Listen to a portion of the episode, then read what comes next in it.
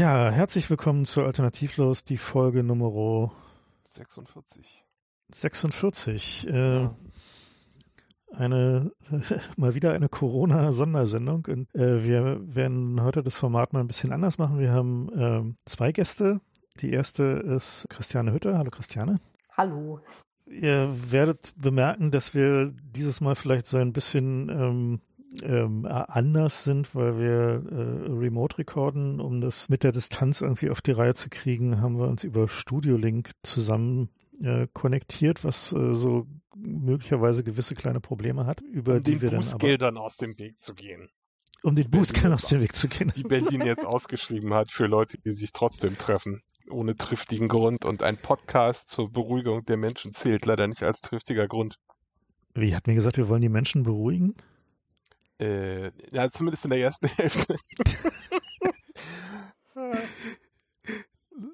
Genau. Äh, ja, äh, kurze Vorstellung, Christiane. Also dann hättet ihr doch alleine aufnehmen müssen, weil zu zweit wäre es ja gegangen. Stimmt. Okay.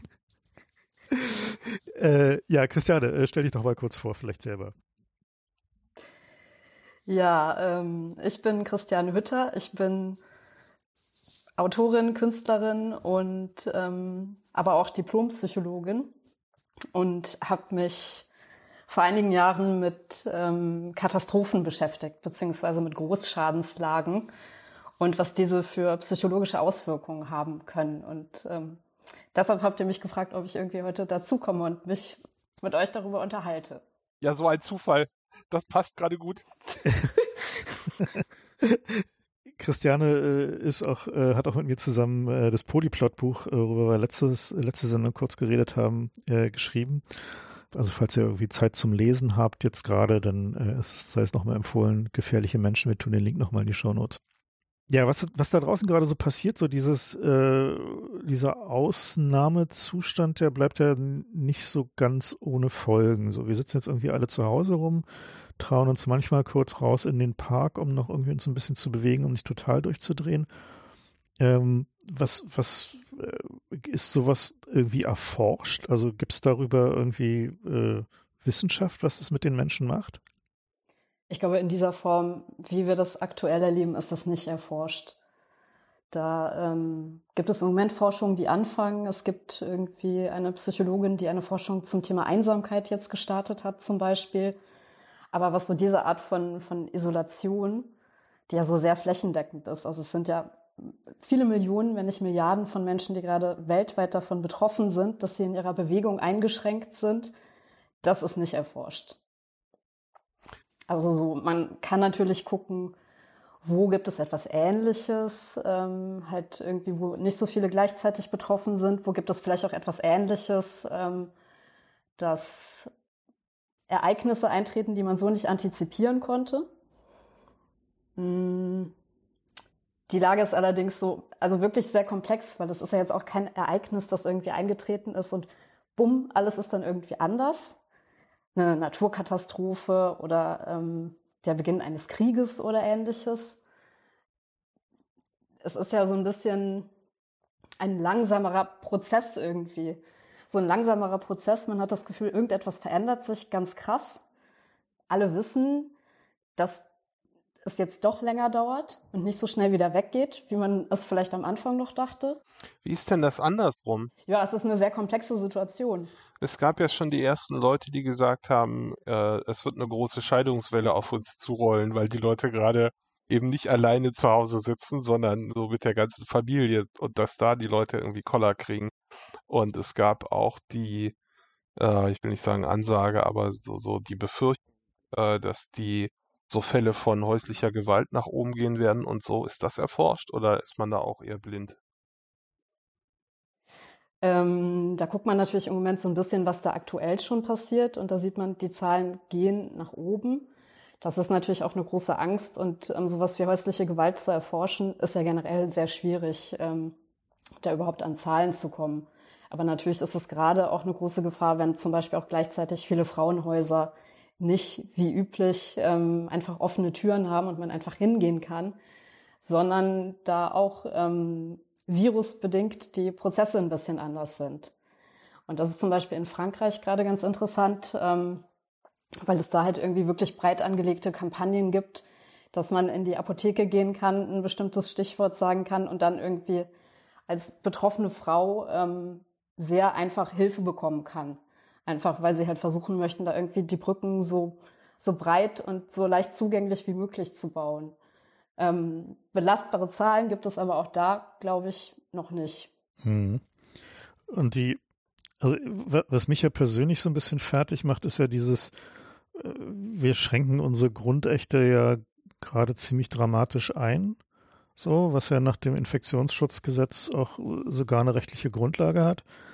Äh, und es gibt so diese Lippenbekenntnisse der Politik, die, dass es halt irgendwie ja nur alles von temporärer, also temporärer Dauer sein soll. Aber niemand hat irgendwie eine Idee, wie das wieder zurückgerollt werden soll oder wer irgendwie dann die Verantwortung übernimmt, es zurückzurollen und aus welchen Gründen.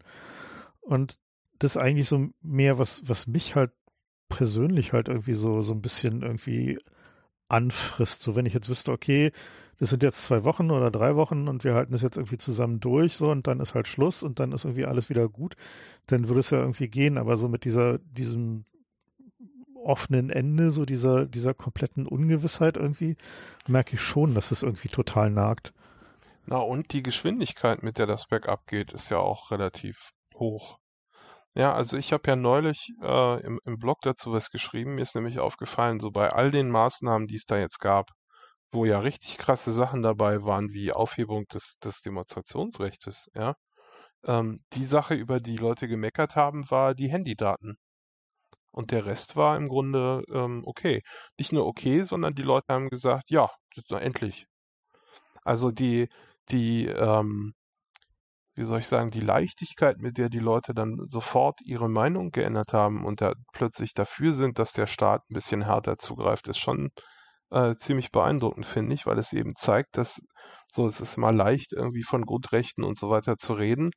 Aber in Situationen der Krise wünschen sich die Leute halt irgendwie einen starken Staat herbei oder was weiß ich, vielleicht ist das psychologisch die Vaterfigur, die jetzt hier für Ordnung sorgt oder so, keine Ahnung, was da die Mechanismen sind. Aber es ist halt schon ziemlich beobachtbar, dass die Einstellung zu Grundrechtseinschränkungen sich deutlich ändert, wenn man in so einer Angstsituation ist. Ne?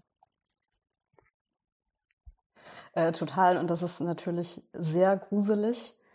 Ähm, ich weiß nicht, ob es unbedingt die Vaterfigur sein muss. Ähm, ich glaube, vielleicht ist es auch irgendwie eine, so eine generelle Überforderung, weil im Moment gibt es ja nicht den einen Experten, der uns irgendwie sagen kann, so und so wird es und es braucht so und so viele Wochen und dann ist alles wieder gut oder dann ist alles eben nicht wieder gut. So, ne? Also so wäre es, wenn die Situation einfach nur kompliziert wäre und wie eine Maschine funktionieren würde, die man irgendwie, wenn man sich mal reinfuchst, verstehen und erklären kann. Aber so ist es ja nicht, weil es von vielen unterschiedlichen Faktoren abhängt und teilweise ja währenddessen jetzt noch erforscht wird, ähm, beziehungsweise bekämpft wird. Ähm, aber ich glaube, so dieser Wunsch nach einer starken Ansage ist natürlich auch ganz stark der Wunsch danach, dass es eben doch jemanden gibt, der es versteht und der es verändern kann. Ich glaube, das erklärt zum Beispiel auch, wieso dieser Drosten-Podcast so wahnsinnig erfolgreich ist. Ähm, abgesehen davon, dass er natürlich auch irgendwie informativ ist und ähm, dass es auch ganz gut tut, irgendwie das jeden Tag in seiner Tagesstruktur zu haben und da mal reinzuhören hat er natürlich jetzt noch irgendwie so eine ganz andere Rolle, ne? Also die auch irgendwie so eine komische Art von Vergemeinschaftung fast schafft. Also, dass man sich darüber unterhalten kann, wie sich Leute vor 20 Jahren über den Sonntagstatort unterhalten haben oder so, ne? Also es ist plötzlich so ein verbindendes Medium und ein verbindender Experte, der dann natürlich wieder auch ganz viel Unmut abkriegen kann an anderen Stellen. Ich glaube, es ist ein bisschen mehr als das, oder? Das, das, also ich habe den Eindruck, es ist so ein bisschen, ah, es gibt einen Erwachsenen im Raum, der sich kümmert. Also es ist nicht nur, wir haben was, über das wir reden können, sondern, ah, es gibt jemanden, der sich kümmert. Es gibt jemanden, der sich kümmert, wenn es nicht sogar jemanden gibt, der irgendwie fast so eine, also so eine säkular-religiöse Erlöserrolle einnimmt oder irgendwie so ein so ein Prediger ist, an dem natürlich ganz viel Hoffnung hängt. Ne? Also so, ähm, ich finde, es geht fast darüber hinaus, dass da jemand ist, der uns irgendwie Fakten liefert. Na, es halt, er schafft halt eine Konsensrealität. Ne? Also es ist halt irgendwie so ein zumindest irgendwie so ein, so ein, so ein Ding, so die Rolle, die früher die Tagesschau oder im Osten halt die aktuelle Kamera hatte, halt so der, äh, ja, quasi die, die Realität, auf die sich halt alle beziehen können, äh, der Informationsstand, den irgendwie alle, die halt irgendwie daran teilnehmen, teilen können äh, und den man dann halt irgendwie als äh, quasi äh, ja, Konsensrealität halt irgendwie als Bezugspunkt nehmen kann. Es gab da auch einen super interessanten äh, Effekt, fand ich, ähm, dass der Droste halt ein Wissenschaftler ist. Das heißt, der tut nicht so, als wenn er Sachen weiß, sondern sagt dann halt, das wissen wir noch nicht. Und die Politik hat so eine Woche ungefähr gebraucht, bis sie verstanden hat, dass das ankommt. Vorher waren alle, ja, ja, das ist jetzt irgendwie, bis dann und dann äh, haben wir das geklärt. Äh, aber so eine Woche nachdem der Drosten anfing, seine also Unwägbarkeiten äh, in das Narrativ einzuflechten, hat die Politik auch angefangen. Und jetzt ist auch äh, in der Politik, ja, wir wissen nicht, wie lange das dauern wird. Aber es gab so eine Woche lang eine Übergangsphase, wo die ganzen, äh, ich will mal sagen, die Blender aus der Politik äh, weiterhin simuliert haben, sie wüssten, wie das jetzt weitergeht. Ähm, oder haben das klein oder groß zu reden versucht, je nach Agenda. Aber das ist ja jetzt weg. Jetzt, äh, jetzt heißt es, okay, diese Maßnahme gilt bis dann und dann, aber die werden wir halt verlängern, wenn es nötig ist. Also das, die, die, was man als seriös empfindet ähm, als Zuhörer am Fernseher, hat sich auch komplett geändert. So, das ist jetzt halt nicht mehr jemand, der so tut, als, als hätte er die Fakten in der Hand. Ähm, also dieses, dieses Phänomen, dass ähm, die Informationslage total unklar ist, ist ja eigentlich bei so Katastrophen jetzt nicht so selten, oder?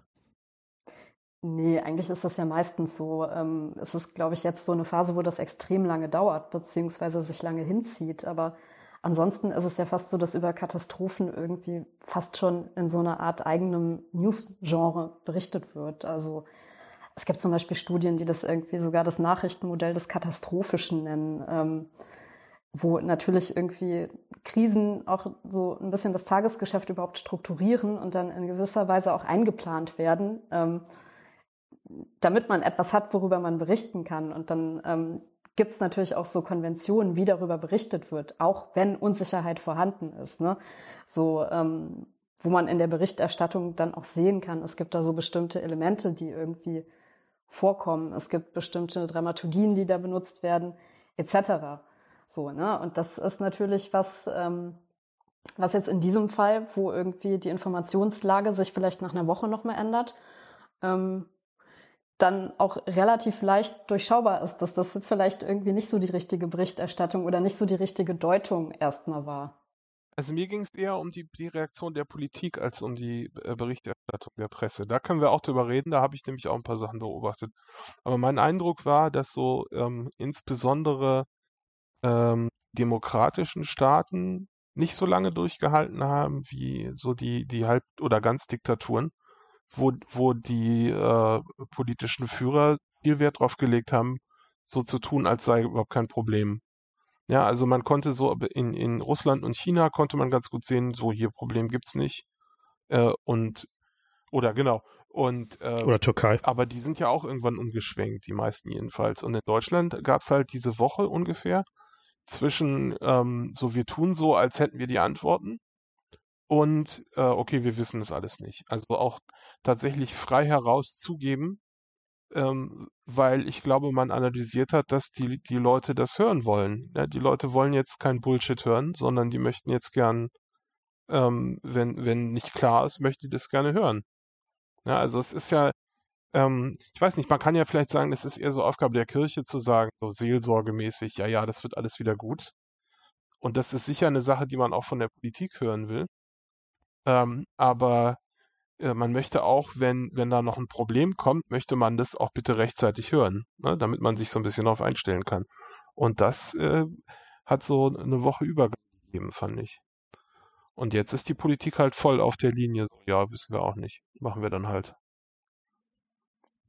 Ja, wobei ich finde, auch da gibt es so Veränderungen. Ne? Ich fand zum Beispiel die Rede von Merkel, fand ich ganz gut weil sie das da auch sehr deutlich gemacht hat, dass ähm, diese Maßnahmen jetzt irgendwie erstmal halt getroffen werden müssen und dass noch nicht klar ist, wie es dann weitergeht. Und dass das aber natürlich zeitnah beobachtet wird, um auch angemessen darauf reagieren zu können. Ähm, das war halt irgendwie halt so eine offizielle Verkündung dessen ähm, und hat gut funktioniert, hat sich gut vermittelt, finde ich. Ähm, während jetzt irgendwie dieser, dieser weitere Wechsel, diese Verlängerung, dass die Maßnahmen erstmal bis zum 20. nicht aufgehoben werden, ähm, sich irgendwie so eingeschlichen hat. Ich glaube, irgendjemand, ich habe vergessen, wer es war, hat es in einer Pressemeldung gesagt.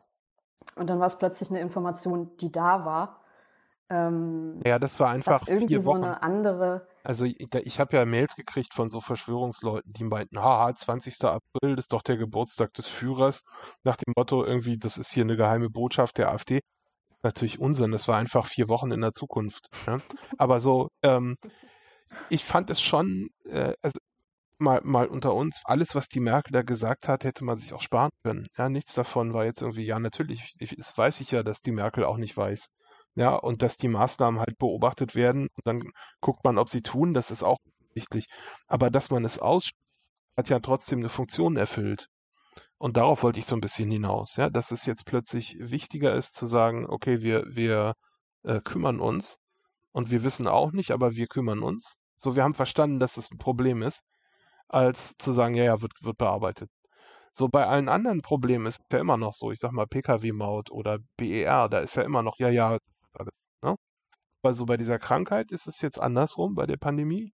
Da ist jetzt die Botschaft, die die Leute hören wollen, äh, okay, wir haben verstanden, dass es ein Problem ist. War mein Eindruck. Hm. Mhm. Ähm, wobei, äh, also ich glaube, dieses äh, politische Ansagen machen. Äh, da gibt es ja irgendwie auch mehrere Flavors von. Ne? Also einmal so Söder, der halt irgendwie äh, versucht halt irgendwie den, den starken Mann und die, die irgendwie, ich, wir kümmern uns drum Figur äh, zu verkörpern und dann eher so Merkel, die halt mit so äh, ich bin bei euch äh, als irgendwie Landesmutter und äh, wir werden das schon irgendwie durchstehen zusammen macht so. Das ist halt ja irgendwie, sind ja schon durchaus unterschiedliche Ansprachen von psychologischen Bedürfnissen, oder? Auf jeden Fall, klar. Also ähm, es gab ja zum Beispiel auch, ähm, das fand ich auch ganz interessant, bevor die Maßnahmen beschlossen worden sind, gab es ja auch so ziemlich laut hörbare Rufe nach Ausgangssperre. Und ähm, das ist natürlich was, was dann irgendwie dadurch ähm, befriedigt wird. Und ich glaube, ehrlich gesagt, dadurch, dass sich die Welt gerade so schnell verändert, überfordert das irgendwie die Verarbeitungskapazität und auch Geschwindigkeit der allermeisten Menschen, wenn nicht sogar aller, total. Wir merken nur, dass irgendetwas gerade zu Ende ist und vielleicht auch gar nicht mehr wiederkommt. Und das, ähm, das führt natürlich auch zu unterschiedlichen Phasen, in denen man dann sein kann. Irgendwie, das ist ja fast wie so, ähm, also so eine so eine Ablösung von mh, hm, ja, das ist fast wie wenn, wenn jemand stirbt oder so, ne? Also dass, dass es so verschiedene Arten gibt, damit umzugehen oder verschiedene ähm, Strategien, die sich abwechseln, irgendwie von nicht wahrhaben wollen über Zorn und Aggressionen und Schuldzuweisungen, ähm, darüber, dass man irgendwie versucht, halt irgendwie mit dem Schicksal zu verhandeln oder depressiv wird und sich irgendwann dann doch fügt. Und ähm, diese Phasen haben natürlich auch unterschiedliche Bedürfnisse und die werden dann natürlich von unterschiedlichen, ähm, ich sage jetzt mal PolitikerInnen-Typen auch unterschiedlich bedient, klar. Und äh, ist dieser, sind diese Phasen, also wenn man jetzt sozusagen das Ganze mal framed als Abschied von einer Welt, die nicht wiederkommt, passiert es synchron bei den Menschen oder ist das irgendwie eher so ein, so ein relativ asynchroner Prozess, wo alle in äh, ja erstmal sehr unterschiedlichen Phasen rumhängen. Ich glaube nicht, dass das synchron passiert, ähm, weil sich diese Phasen ja auch bei der einzelnen Person irgendwie auch abwechseln können ähm, in unterschiedlich langen Zeitabständen. So, ne? Also so, wenn nicht sogar irgendwie im Laufe eines einzelnen Tages, dass sich das irgendwie verändert. Und ähm, ich glaube, das merkt man auch gerade, dass so ähm, also gerade auch durch diesen Effekt, dass etwas passiert und dass aber eigentlich alle gerade so für sich sein müssen, zwangsweise, dass da natürlich auch irgendwie so ein bestimmtes Ventil fehlt. Ne? Also normalerweise, wenn irgendwie so weitreichende Geschehnisse irgendwie stattfinden, ist ja irgendwie so ein menschlicher Impuls, dass man sich irgendwie zusammentut und dass man irgendwie so, was weiß ich, so echte Gemeinschaft sucht und sich irgendwie abends ähm, in die Bar setzt und irgendwie darüber austauscht, weil egal wie schlimm es ist, das hilft ja irgendwie ein bisschen. Ne? Und das geht im Moment ja nur total begrenzt. Und ähm, das ist natürlich auch noch was, was dazukommt irgendwie, so ein bisschen als so eine, so eine unbekannte Komponente. Ne? Was macht das eigentlich und was macht dieses, ähm, dieses alleine zu Hause sein oder dieses irgendwie mit der vielleicht dysfunktionalen Familie zu Hause sein. Ähm, was gibt das eigentlich noch auf diese generelle Unsicherheit, die Menschen haben, ähm, noch hinzu? Mhm.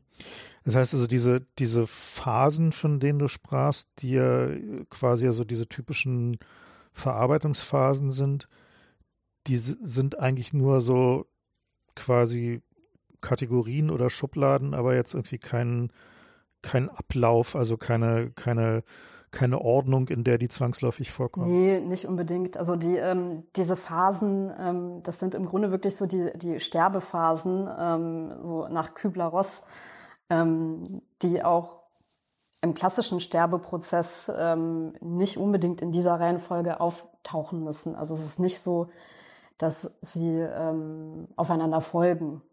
Ich meine, also die letzte Phase, dass man irgendwie zustimmt und irgendwie sich so seinem Schicksal ergibt und irgendwie ähm, einfach einsieht, ähm, wir kommen jetzt hier so vielleicht nicht weiter, es ist vielleicht jetzt vorbei und wir müssen uns irgendwie darin einrichten. Das ist ähm, meistens die, die am Schluss kommt, natürlich, wenn man Glück hat. Mhm. Das finde ich aber eine interessante Frage, weil okay. mir, drängt sich der Eindruck auf, dass wir die, die Rollen der Politik auch so ein bisschen in dieselben Kategorien teilen können. Ja, also in der, in der Denial-Phase brauchst du jemanden wie den Drosten, der dir erklärt, hör mal, hier sind die Fakten, guck mal, ist ein Problem. Ne? So, und dann, wenn du anfängst zu sagen, okay, äh, Anger, dann brauchst du jemanden, der sagt, oh, pass auf, wir managen das. Ja, so ein Söder-Typ. Und wenn du, wenn du irgendwie traurig wirst, so weil das ist alles hier am Ende, brauchst du jemanden wie die Merkel, der irgendwie sagt, ja, pass auf, hier ist alles gut. Ja. Genau. Pat, pat. Das ist doch, ist doch eine lustige Idee, dass wir verschiedene Politikertypen für die verschiedenen Phasen haben. Das gefällt mir, der, der, der Gedanke. Hm, klingt jetzt nicht völlig absurd. Also natürlich klingt es total absurd. Naja, also man, man, man, man kann dazu ja auch noch sagen, also Politikerinnen sind ja auch Menschen, ne? Also so, ähm, die vielleicht auch in ihren eigenen Phasen irgendwie sind. Ne? Oder ich finde, man sieht zum Beispiel auch, ich finde, man kann diese Nation, diese Phasen sogar noch auf einzelne Länder übertragen ne? oder auf, ähm, was weiß ich, wenn man anguckt, ähm, was ist Bolsonaro eigentlich? So, der ist, glaube ich, nicht in der Zustimmungsphase. Nee, der ist noch klar im Denial eigentlich. Ne? hm. Gut, und, und der ist ein Spinner. Ja, wollen wir noch kurz über die Medien reden, bevor wir dazu ja, kommen, bin, was wir jetzt eigentlich machen und wie man damit umgehen kann? Mit den Medien, weil die alle auf Picker-Format umgestellt haben, was mir überhaupt nicht hilft bei der Sortierung der Fakten, sondern es ist einfach so ein, weiß ich nicht, irgendwie. Also erstens, wenn du irgendjemandem was zeigen willst, dann steht da schon was anderes unter der URL wieder, wenn der dann da klickt, ja. Und ähm, die Einordnung und die Fakten sind auch total gemixt. Also ist, diese Ticker sind ja irgendwie populär geworden mit Fußballspielen, glaube ich. Das war so das erste, wo ich das gesehen habe, wo die dann halt irgendwie. Ich dachte bei Amokläufen. Oh, ja, genau, Amokläufe so, äh, aber das haben wir jetzt als Dauerzustand, ne? So, so die, die, die Tagesschau, Spiegel, Guardian, die haben einfach äh, nur noch den Corona-Ticker und irgendwie so ein paar andere Sachen, die halt keine Rolle spielen. So, das finde ich eigentlich total furchtbar, weil die Presse eben nicht nur die Aufgabe hat, mir irgendwie einen Ticker äh, als zu geben, sondern ich möchte auch eine Einordnung haben ähm, und ich möchte das auch ein bisschen sortiert haben, damit ich sehen kann, so was habe ich denn verpasst. Aber das geht halt im Moment gar nicht, sondern muss ich alle Ticker von vorne bis hinten lesen, bis mir irgendwas bekannt vorkommt. Das ist so ein bisschen, äh, finde ich, ist wie so, als wenn die abdanken, ja, und sagen, ah, pass auf, ich habe jetzt keinen keinen Bock mehr, das kann jetzt hier die Software machen. So wirkt es auf mich. naja, vielleicht ist da auch niemand ja, mehr. Sein, dass da habe ich auch gedacht, vielleicht. Äh, die KI macht den Ticker. Aber es ist, ich finde, ich finde es auch wirklich total krass, also wie, wie unterschiedlich so die Kategorien von Nachrichten sind, die dann in so einem Ticker drin stehen. Ne? Also das ist nicht mehr so Äpfel mit Birnen mischen, sondern irgendwie so ein Obstkorb und da ist aber auch noch ein bisschen Gemüse und Schokolade drin. Ähm, Weil manchmal sind es dann so, so ganz große, relevante Sachen und dann aber irgendwie so was Kleines, was vielleicht irgendwie skurril und lustig ist und da steht Der aber Bürgermeister von Großburg-Wedel so. hat gesagt so und ich so, äh. Okay. Ja, genau, das macht einen wahnsinnig. Also meine Lieblingsmeldung gestern war die eine AP-Meldung, also eine richtige Nachrichtenticker-Meldung über einen abgebrannten LKW voller Klopapier irgendwo in Texas. Aber das musst du doch wissen. ist doch wichtig für deine persönliche So, Lebensgestaltung. ich dachte mir so, genau, wenn du in Texas in dieser Ecke wohnst, sicherlich, aber auf dem weltweiten AP-Ticker fand ich es ein bisschen übertrieben. Also, gut, ich meine, es war dann, haben sie dann irgendwann umsortiert in die Oddities-Kategorie, also was halt irgendwie ihr, quasi ihr Panorama ist, aber trotzdem fand ich es schon Naja, aber es geht ja nicht schräg. nur um so Meldungen, sondern wir haben auch so Fake-Meldungen. Also beim Guardian ist irgendwie jeden Tag äh, eine Zahl, so und so viel Tote gibt oder so und so viel Infizierte. Das ist wie so ein, als, als wenn da irgendwie Sportwetten drauf stünden, ja, kommt mir das vor. So, das betrifft mich doch überhaupt nicht. Und die Zahl geht nach oben, ja, das wusste ich vorher. Ich wusste sogar, wie schnell sie nach oben gehen wird, ja, weil irgendwie ist halt Exponentialfunktion. Aber so, das ist wie so irgendwie, als, als wenn gleich einer aufsteht und Bingo ruft, finde ich total absurd. Ja, da und da gab es Todesfälle, hier gibt es Todesfälle. Mm. Ja, äh, ist bekannt. Und jetzt? So wichtig ist, was machen wir jetzt? Na, die, die einzig relevante Nachricht, die einzig relevante Nachricht wäre halt die Abweichung von der Ja, Exponentialfunktion. inklusive Einordnung. So, warum glauben wir denn, dass das abweicht? Ja, Jetzt haben wir gerade 50.000 Tote überschritten, sagt Tagesschau. So, Okay, und jetzt? Was mache ich jetzt? Ist doch total wertlos, die, die Meldung. So, ja, und? Es wird halt auch so, so inflationär, diese Zahlen zu hören. So, das ist eigentlich das Krasse, ne? Dass man natürlich auch irgendwie so ein bisschen abstumpft dabei, von Tag zu Tag. Ja, klar.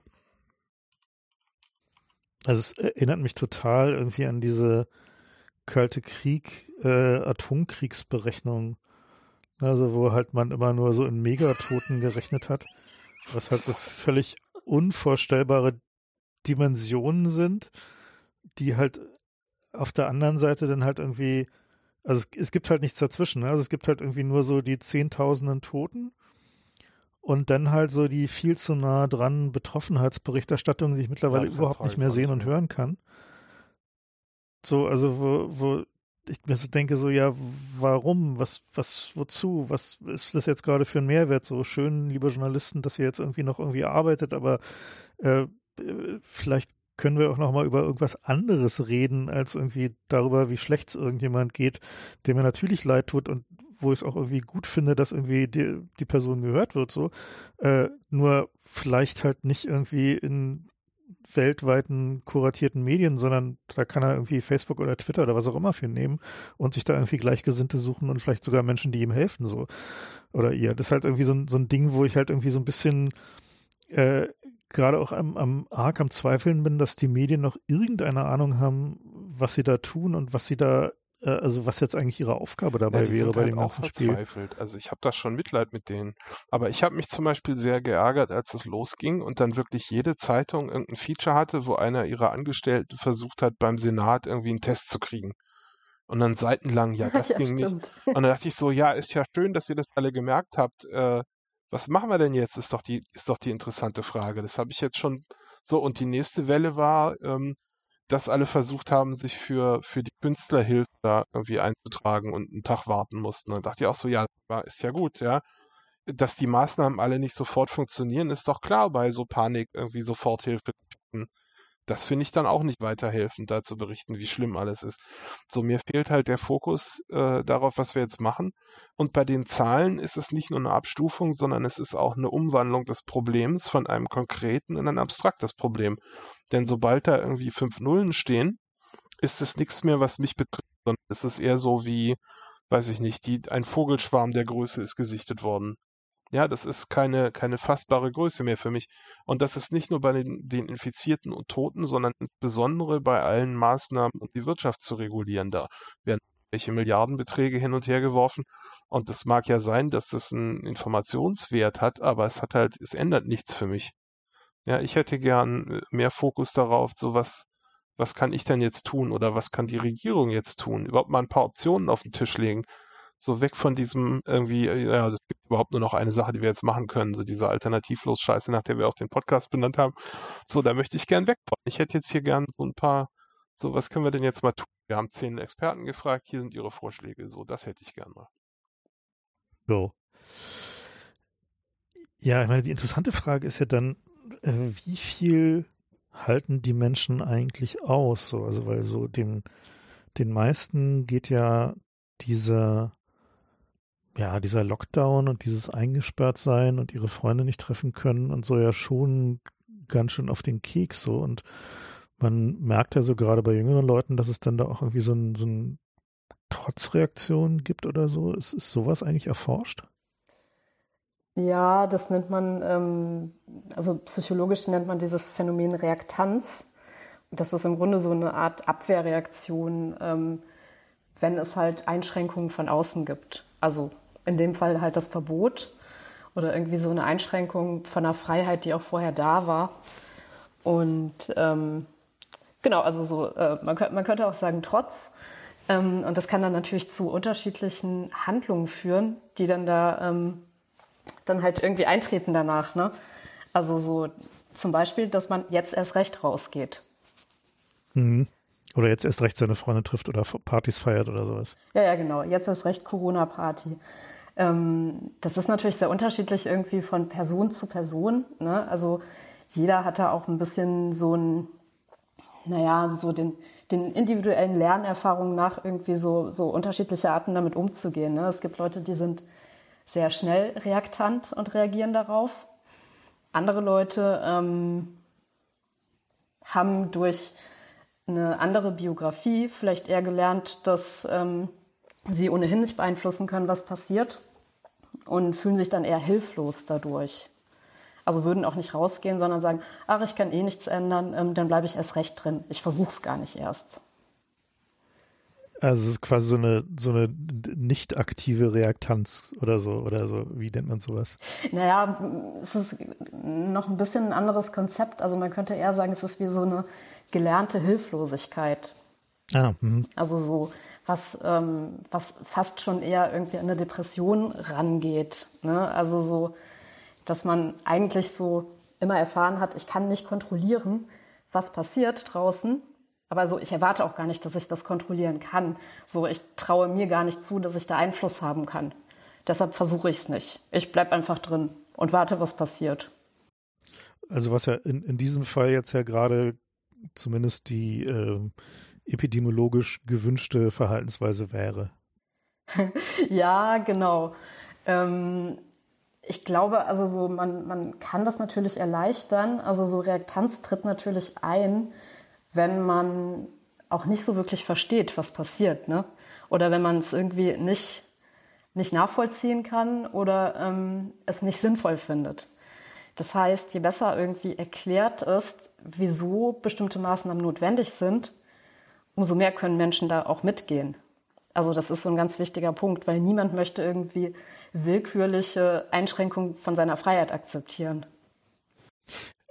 Aber das heißt ja, dass den, äh, den Leuten erklären, was jetzt passiert und warum man es macht, was ja, ja gerade passiert, jetzt mal irgendwie mit so ein paar äh, Schwankungen so, also was jetzt zum Beispiel das ganze Thema Masken benutzen oder nicht Masken benutzen, würde ich ja eher so ein bisschen unter Kommunikationsfehler verbuchen seitens der Regierung, aber ansonsten wird das schon erstaunlich stark versucht zu erklären und Wissenschaftler in den Vordergrund zu schieben, äh, um genau dieses ähm, ja, dieses Verständnis zu wecken und die Leute dazu zu bringen, äh, aus Einsicht in Notwendigkeit zu handeln.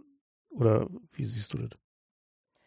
Doch, ja, auf jeden Fall. Also ich glaube, man muss schon, äh, man muss sehr gut im Verdrängen sein, um das jetzt nicht verstanden zu haben. Was mhm. natürlich trotzdem irgendwie emotional nicht bedeuten muss, dass man es irgendwie, dass man es gut findet. Ne? Natürlich nicht. Und ähm, typisch für Reaktanz ist zum Beispiel auch, dass man so ähm, die, die Handlungsoption, die im Moment nicht möglich ist, ähm, gleichzeitig aufwertet, weil es eben gerade nicht geht. Ähm, so ein anderes Beispiel, also man könnte da zum Beispiel sich auch den Klopapierverkauf angucken. Ähm, je knapper Klopapier zu sein scheint, scheint, umso begehrenswerter ist es auch. Selbst wenn mhm. Menschen irgendwie noch drei Packungen zu Hause haben, ähm, je mehr sie davon überzeugt sind, dass dieses Gut knapp ist, je mehr sie Angst haben, oh, ich werde nicht mehr die Freiheit haben, welches zu kaufen, umso eher fangen sie an zu hamstern. Ja, nun kann man natürlich irgendwie Bewegungsfreiheit schlecht hamstern, ne? Ja, das stimmt. Aber, aber, aber ich glaube schon, dass es, dass es diesen Effekt gibt. So, ne? Also ich merke das ja auch bei mir so, wenn ich, also dieses irgendwie tatsächlich rausgehen, mich bewegen, irgendwie, das ist so ein Ding, was ich mir auch nehme, irgendwie. So, also das Gefühl von, auch wenn ich jetzt eigentlich wüsste, vielleicht wäre es besser, weniger rauszugehen, aber irgendwie geht es gar nicht anders, als es doch zu machen. Also so ein, irgendwie den, den Versuch zu unternehmen, halt mich äh, irgendwie doch noch irgendwie frei zu fühlen. So, und sei es halt nur irgendwie zum Kaffee zu fahren, ein Stück Kuchen zu kaufen mhm. und dann irgendwo im Park zu essen oder so, einfach nur um irgendwie so ein so eine, so eine gewisse Normalitätsfreiheitssimulation, Surrogat, Extrakt irgendwie noch zu haben, so. Ja, ich glaube, dass das so ein Grund ist und dass es auch so ganz wichtig ist, dass es noch so bestimmte Spielräume auch in so einer Auslegung von Regeln gibt. Ne? Also so die aktuelle neue Regel ist ja, dass man, ähm, dass man schon nicht notwendige Wege vermeiden soll, aber dass so sportliche Betätigung oder Bewegung irgendwie erlaubt ist. Ne? Ähm, wir haben aber noch nicht den, den Stand, wie es zum Beispiel in Frankreich ist, dass man sich wirklich nur in einem sehr eng begrenzten Radius um die eigene Wohnung bewegen darf ähm, und auch nur eine bestimmte Zeit. Ähm, ich glaube, da können wir noch ähm, eigentlich ganz glücklich sein, um diese, dieses kleine Freiheitsgefühl irgendwie noch haben zu können und uns eben irgendwie in der frischen Luft bewegen zu können. Ähm, und gleichzeitig natürlich darauf zu achten, dass wir irgendwie bestimmte Regeln halt nicht brechen und irgendwie eben nicht in der großen Gruppe unterwegs sind. Wie würdest du das jetzt so aus professioneller Sicht beurteilen, die, die Kommunikation und die Regeln? So machen die das eigentlich ganz okay so oder? Tja, gute Frage. Ähm, das hängt ja auch ein bisschen davon ab, was man so für ein Menschenbild hat und was man so den, den Mitmenschen zutraut. Ähm, und tendenziell finde ich es persönlich schon besser, wenn man davon ausgeht, dass Menschen erstmal nichts Böses wollen und dass Menschen auch erstmal so ein Grundverständnis davon entwickeln können, was wichtig ist und sich dementsprechend verhalten können. Ähm, es hat sich natürlich gezeigt, dass es halt trotzdem Corona-Partys gab etc., woraufhin halt die notwendigen Maßnahmen irgendwie verschärft worden sind und auch klarer kommuniziert worden sind. Ich finde manchmal gibt es schon so, so kleine Unschärfen, naja, oder, oder Inkonsistenzen irgendwie. Also wenn man jetzt irgendwie zum Beispiel verschiedene Bundesländer vergleicht. So, das finde hm. ich schwierig, dass in dem einen Land irgendwie das erlaubt ist, in dem anderen Land aber nicht. Ähm, das ist ein bisschen schwierig kognitiv nachzuvollziehen einfach. Ich finde, es wird, es wird ein bisschen schwierig, wenn es so in diese Bußgeldgeschichten geht. Ne? Also so, wieso kostet was wie viel? Ähm, wieso muss hier der Ausweis mitgenommen werden und dort nicht? Ähm, das hinterlässt dann halt irgendwie so einen so Beigeschmack von Willkür. Auch wenn man das Gefühl hat, ja, gut, da hat sich jemand was bei gedacht, dass es so besser funktioniert, ähm, weil bei uns die Leute halt irgendwie äh, auf diese Signale reagieren. Weiß ich nicht. Ähm, auch das ist ja irgendwie gerade so ein, so ein Level von, naja, fast so einem riesigen sozialen Experiment irgendwie, wie das auch in unterschiedlichen ähm, Staaten unterschiedlich gehandhabt wird. Und wahrscheinlich werden wir dann irgendwann sehen, was am besten funktioniert hat. Ich glaube, dieses, äh, was, was wir insgesamt als Gesellschaft tun können, da sind wir auch an so einem Experten-Deadlock. Ne? Also das sehen wir jetzt gerade halt irgendwie so an diesem, an dieser Frage mit den Masken. Also eigentlich ist sowohl intuitiv als auch irgendwie wissenschaftlich vollkommen klar, das Richtige wäre jetzt, wenn wir rausgehen mindestens wenn wir irgendwie irgendwo sind, wo andere Menschen sind oder mal waren, also zum Beispiel Supermarkt, dass äh, irgendwie Maske aufsetzen irgendwie das Richtige wäre. Und dann gibt's aber so dieses taktische Spielchen, das jetzt nicht zu sagen, weil äh, wir halt nicht genug ordentliche Masken gebunkert haben, damit unser medizinisches Personal die kriegen kann. Und anstatt jetzt zu sagen, so klare Ansage, ihr, wir brauchen alle Masken, näht euch selber welche oder wickelt euch einen Schal um den Mund, aber jedenfalls habt irgendwas um den Mund und die Nase, damit irgendwie die Viruslast wenigstens um die Hälfte reduziert wird, falls ihr irgendwie in eine Wolke lauft äh, kommt jetzt irgendwie so eine Rumgeeiere mit Ja und es hilft ja dann doch nicht so richtig und so, was halt nicht Stand der Wissenschaft ist. Ne? Also Stand der Wissenschaft, wenn man die japanischen Studien anguckt, ist halt ganz klar, wenn da 80 Prozent der Leute Masken aufhaben und sei es nur einfache Stoffmasken, dann äh, wissen wir zumindest von Grippeepidemien, dass die halt signifikant schwächer verlaufen. Und das ist seit spätestens äh, Januar bekannt, dass es bei Corona auch so ist. Ja, das ist jetzt keine neue Erkenntnis. Ja, das ärgert mich auch sehr. Aber diese Taktikgeschichte, ich habe den Eindruck, das ist sogar schlechter als im Kalten Krieg. Da haben wir so Duck- und Cover-Bullshit gehabt. Aber immerhin, ja. Und heute erzählt man uns Sachen lieber aus taktischen Gründen gar nicht, weil das könnte irgendwie nach hinten losgehen. Ja, oder erzeugt halt irgendwie so einen, so einen, so einen sozialen Druck, so wenn du halt irgendwie, also ich meine, wenn ich irgendwie äh, heute mit irgendwie einer Maske in den Supermarkt gehe, die halt nicht nach irgendwie handgeklöppelter Stoffmaske aussieht, weil ich halt irgendwie einen Stapel davon rumliegen habe, äh, dann gucken mich die Leute halt einfach böse an, ne? Und oder feinden mich sogar an, weil von wegen ich würde doch irgendjemand hier die Maske wegnehmen. genau. So. Ja. So und und ich meine, und dabei habe ich heute halt eine Maske aufgesetzt, weil da draußen halt einfach gerade Pollenalarm ist. Prepper ist und Masken im, so. im Bunker hat schon seit 20 Jahren. klar, so, natürlich, klar.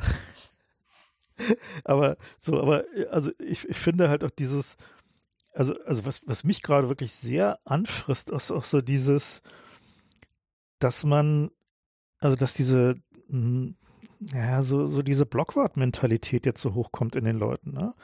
Also, dass die sich halt in Mecklenburg-Vorpommern verpetzen, die halt ihre Nachbarn, äh, nur weil die halt dann nur einen Zweitwohnsitz, keinen Erstwohnsitz haben. Irgendwie so, hier wirst du auf der Straße irgendwie entweder komisch angeguckt oder so angegiftet, wenn du eine Maske aufhast, so, was total vernünftig ist, die aufzuhaben. Genauso wie es total vernünftig ist, irgendwie auf sein Wochenende auszufahren, wo man einfach weniger Leute aber einen Garten hat. Ne? Aber das sind halt so Sachen, wo dann diese offizielle Guidance als Entschuldigung benutzt wird, halt irgendwie seinen, seinen inneren Blockwart raushängen zu lassen. Und da frage ich mich dann so, also bei allem irgendwie Berichterstattung über Solidarität und das Schöne und das Gute und so. Ähm, wie geht denn das eigentlich weiter? Also wo, wo, wo hören die Leute denn damit auf so? Oder wird das jetzt immer nur noch schlimmer oder haben sie irgendwann dann die Schnauze voll von? Ich glaube, sie sind nicht. einfach verzweifelt alle und möchten gern helfen. Und, und sie glauben, dass sie ja helfen, wenn sie, wenn sie dich anschwärzen, weil du einen Zweitwohnsitz hast. Ja, also viele von den Leuten sind ja überzeugt davon, dass sie hier gerade das Richtige und Gute tun und, und, und Menschenleben retten, wenn sie dich anschwärzen, weil du eine Maske hast und das Krankenhaus hat keine. Also ich würde da keine Bösartigkeit mhm. vermuten. Ich glaube, das wird auch besser, wenn der Informationsstand besser wird. Aber wenn du anfängst, so taktische Überlegungen zu haben und den Leuten irgendwie nur eine vereinfachte Wahrheit zu sagen, um sie zu denken, dann äh, wird halt, passiert sowas halt. Also da kann ich keinem böse sein. Das ist zwar alles tragisch, äh, aber die wollen auch, die, die, die haben ja nichts gegen dich ja, sondern die glauben halt, dass dein Verhalten scheiße ist, weil sie schlecht informiert sind. Und da können wir jetzt ja gegensteuern. Und es tut wahrscheinlich im Moment auch einfach unglaublich gut, irgendetwas zu tun, weil es ja so dermaßen ähm, unintuitiv ist, einfach dadurch, dass man nichts tut und zu Hause ist und irgendwie sich nicht mit anderen austauscht, ähm, dass man dadurch eigentlich ähm, den größten Effekt schaffen kann. Also deshalb ähm, dann vielleicht auch so ein komischer Aktionismus. Also du meinst, dass quasi so dieses Blockwartwesen ist dann halt eher äh, die Suche nach Selbstwirksamkeit. Ja, auf eine Art schon. Du, ich glaube, wir können den Leuten auch mhm. empfehlen, dass sie alle Nerds werden. Ja, weil mein Eindruck ist, dass die Nerds alle entspannt sind, gerade weil die das seit 20 Jahren genauso machen wie jetzt. Die sitzen halt zu Hause, haben Internet, tauschen sich da sozial aus. Das geht ja. Ja, man kann sich ja sozial austauschen. Die ganzen Leute, die jetzt zur Corona-Krise zum ersten Mal eine Videokonferenz mit ihren Eltern machen, die erleben natürlich so den, die Reibung am Anfang. Aber das kann man auch alles schon vorher aufgesetzt haben und dann flutscht das. Außer das Internet das ist lahm. Ja, also die, ähm, die, diese, dieses Gefühl, ich kann hier nichts tun, das betrifft mich zum Beispiel nicht. Ich habe hier gerade äh, Dinge zu tun. Also sogar äh, wenn man, wenn man irgendwie den Job günstig gewählt hat, kann man sogar einfach weiterarbeiten, weil Homeoffice halt geht, ne? Als Option. Das betrifft jetzt gerade Nerds vermehrt, weil die halt IT-Jobs haben, wo man vielleicht nicht hinfahren muss. wenn man Glück hat. Ähm, aber äh, das ist ja nicht so, dass man gezwungen ist, zu Hause auf seinem Hintern zu sitzen und, und nichts zu tun. Ja, sondern man kann ja selbst jetzt irgendwie, ich, also eine der Sachen, die mich äh, wirklich positiv stimmt in den letzten Wochen ist, lauter äh, Theater und Museen und Opern haben angefangen, ihren, ihren Content einfach kostenlos ins Netz zu tun. Ja, so äh, Bücher sind plötzlich verfügbar. Also das, das, das Internetarchiv hat zum Beispiel Millionen von Büchern einfach online gestellt und wird jetzt von irgendwelchen Autoren angefeindet. Deswegen so die, die Wiener Staatsoper war relativ früh dabei. Also es gibt überhaupt keine Ausrede dafür, zu Hause zu sitzen und sich zu langweilen. Es gibt tolle Sachen, die man gerade halt online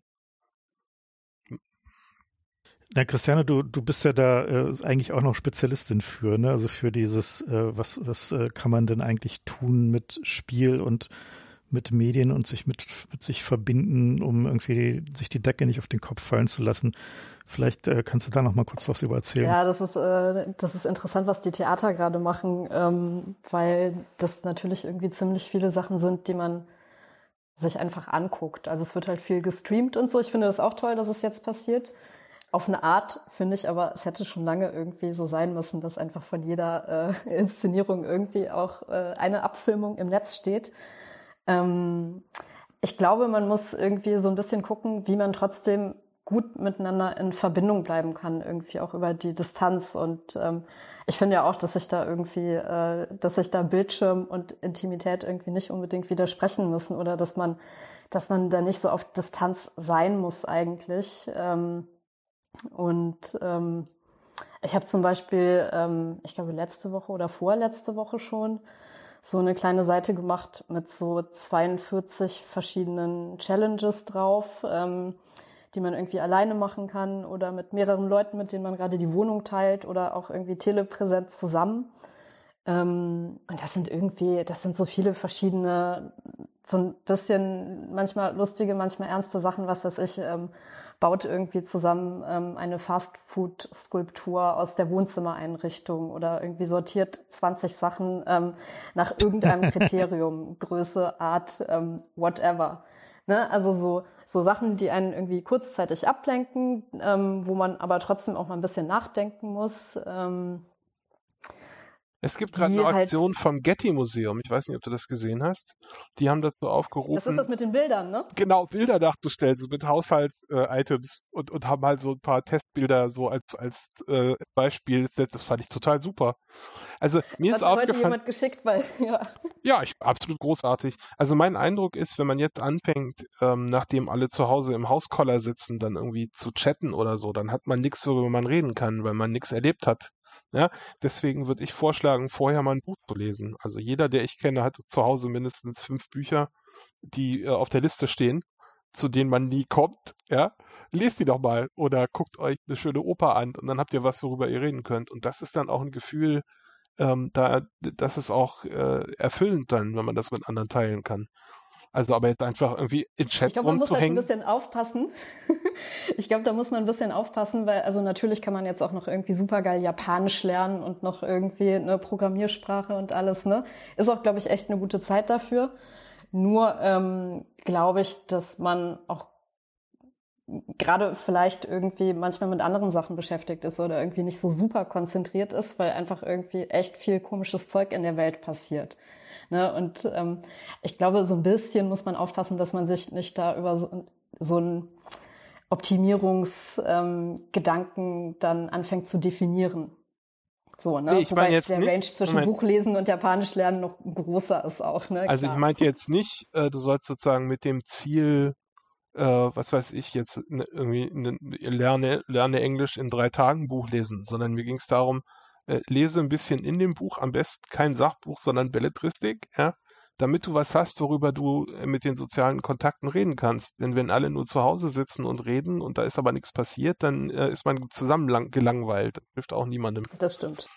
Ja, also äh, macht irgendwas, was die anderen noch nicht gemacht haben und dann habt ihr was, worüber ihr reden könnt. Quarantale, dein Projekt mit den Challenges, äh, machen die Leute es tatsächlich? Also äh, tun die ähm, da Dinge? Ja, die Leute das, machen das tatsächlich. Da ähm, und ähm, ich, ich krieg so mit, wie Leute das machen, weil sie mir dann irgendwelche Bilder schicken ähm, der größte Teil der Leute, die es machen, machen es ähm, nicht alleine und auch äh, teilen sie es nicht bei Twitter, wie ich am Anfang dachte, ah, das wäre ja total cool, wenn dann alle da irgendwie ihre Bilder teilen.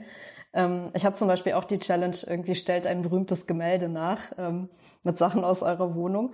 Aber das hat halt noch niemand gemacht. Aber ähm, es wird ziemlich viel in so privaten ähm, WhatsApp, Telegram, whatever Gruppen ähm, gespielt und da kriege ich dann immer wieder irgendwelche Bilder zugeschickt ähm, über den Kontakt, der da auf der Seite steht ähm, und freue mich dann immer. Hat schon jemand eine Corona-Skulptur gemacht? Ja, das war eine der ersten Sachen, die gemacht worden ist. Ah, cool. Die habe ich aber auch privat zugeschickt bekommen. Sie hat geleuchtet. Okay. Ja, also den, den Link werden wir dann halt auch in die Notes tun, damit ihr dann auch die Challenges machen könnt. Das, äh, vielleicht sollten wir auch noch eine, eine, äh, eine zusammen eine Alternativlos-Challenge ausdenken. Hm. Ähm, äh, das hätten wir vielleicht vorher hm. besprechen das sollen. Könnte man ja. Ich finde, ich habe eine Idee. Ihr, äh, ihr könntet ähm, das Alternativlos-Logo, was ihr auf der Webseite findet, äh, mit Gegenständen bzw. Personen aus eurem Haushalt nachstellen und uns davon ein Bild schicken. Sehr schön. Und äh, also, achso, ja, wichtiger Hinweis dabei, hm, die Krankenhäuser sind gerade relativ überlastet, also versucht euch dabei nicht zu verletzen. Das äh, wäre, glaube ich, nicht so gut. Ja, ähm, die, die, diese Frage von irgendwie, es passiert ja nichts, ne? Also ist ja auch so ein, so ein bisschen so der, äh, der Hintergrund von irgendwie sich dann so, so ein bisschen leicht absurde Sachen vornehmen, damit man ein bisschen was zu lachen darüber hat oder beziehungsweise irgendwas macht, was man sonst nie machen würde, um sich dann darüber zu freuen, dass man sie gemacht hat. Hm wie lange hält denn sowas? Also wie sozusagen, wie lange können wir das dann jetzt noch so versuchen, so halbironisch zu betrachten? Also wann, wann fängt es an, irgendwie äh, ja, leer zu laufen, so als Beschäftigungstherapie? Gibt es da irgendwie Erfahrungen zu? Also ich kann das jetzt nicht sagen. Ich weiß nicht, was da so die, äh, hm. der, der kritische Zeitraum ist. Ähm, ist ja gewisse, so eine gewisse Robinson Crusoe-Situation mhm. eigentlich, ne? Also man ist halt quasi auf so einer, also quasi wie Robinson Crusoe mit Telegraph. Oder mit Telefon. also man ist auf einer, einer einsamen Insel, hat irgendwie alles, was in seiner Wohnung ist, als Spielzeug und kann sich mit anderen darüber unterhalten, wie man sein Spielzeug also Ich glaube, eine wesentliche Veränderung wird es geben, wenn das Internet zusammenbricht. Ich glaube, dann ja. gehen die Leute einfach auf die Straße und ignorieren die Ausgangssperre. Ja, ja, dann, dann haben wir hier Blut in den Straßen. Ähm, also ich habe neulich gelesen, da hat jemand empfohlen, äh, diese Art von Sachen zu machen, nicht um sich abzulenken, also schon um sich abzulenken, aber halt nicht sozusagen, es geht nicht um die Aktion, die man da macht, sondern es geht darum, von dem Newsfeed wegzukommen, der äh, sozusagen eine, eine Abwärtsspirale bildet. Äh, würdest du dem zustimmen, dass man den Newsfeed eigentlich lieber ähm, abbestellen und ignorieren äh, ja, sollte, weil der einen nur äh, Ich würde auch empfehlen, dass man so dieses typische sprunghafte Lesen vermeidet, also dass man immer dann doch noch ein Browserfenster offen hat ähm, und dann doch nochmal wieder die Karte mit den Zahlen aktualisiert, ähm, sondern vielleicht auch versucht, ähm, sich eh irgendwie den Tag ein bisschen zu strukturieren. Ne? Also egal wie das aussieht. Also heute habe ich zum Beispiel diese, diese ähm, Infografik gesehen, ähm, dass so sich die Duschzeiten äh, der Berliner nach hinten verschoben haben, sowohl in der Woche als auch am Wochenende. Ähm, dass durchschnittlich jetzt viel später geduscht wird. Ähm. Von den Wasserwerken oder wie?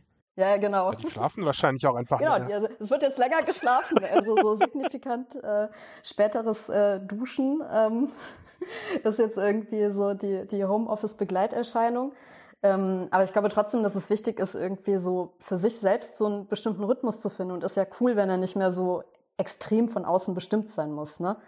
Aber wenn man, ähm, wenn man nicht durchdrehen will, hilft es, glaube ich, wenn man ähm, klarere Zeiten hat, in denen man sich dann auch Nachrichten anguckt und den Rest der Zeit versucht, irgendwie mit anderen Sachen zu füllen. Und da kann man sich zum Beispiel auch so bestimmte Zeitstrukturierungstools irgendwie zu Hilfe nehmen. Was weiß ich, so wie wenn man so High-Intensity-Intervalltraining macht, wo man irgendwie so einen bestimmten Zeitraum Sport macht und dann eine Erholungsphase hat, das kann man ja irgendwie auch auf den, den Rest des Lebens übertragen oder Pomodoro als Arbeitstechnik oder ähnliches, ne? dass man halt weiß, in dieser Zeit mache ich jetzt das und danach mache ich wieder was anderes. So, das kann halt so eine Struktur schaffen, wo sonst viele Strukturen gerade weggebrochen sind.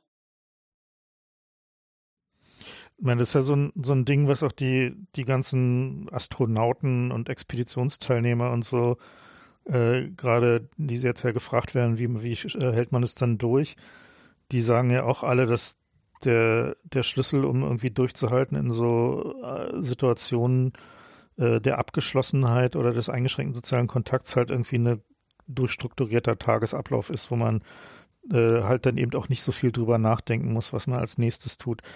Ähm, dazu sollte es doch aber eigentlich auch schon Untersuchungen ja, also geben. Das hilft oder? auf jeden Fall. Und ich meine, ähm, es ist ja auch eine Sinnfrage. Ne? Ich glaube, ähm, in, dieser, in dieser großen Situation, wo irgendwie alles unsicher ist, sieht es ja erstmal so aus, als ob es gerade gar keinen Sinn macht, Dinge zu tun. Und irgendwie stimmt es dann auch subjektiv gesehen. Es macht aber auch keinen Sinn, Dinge nicht zu tun.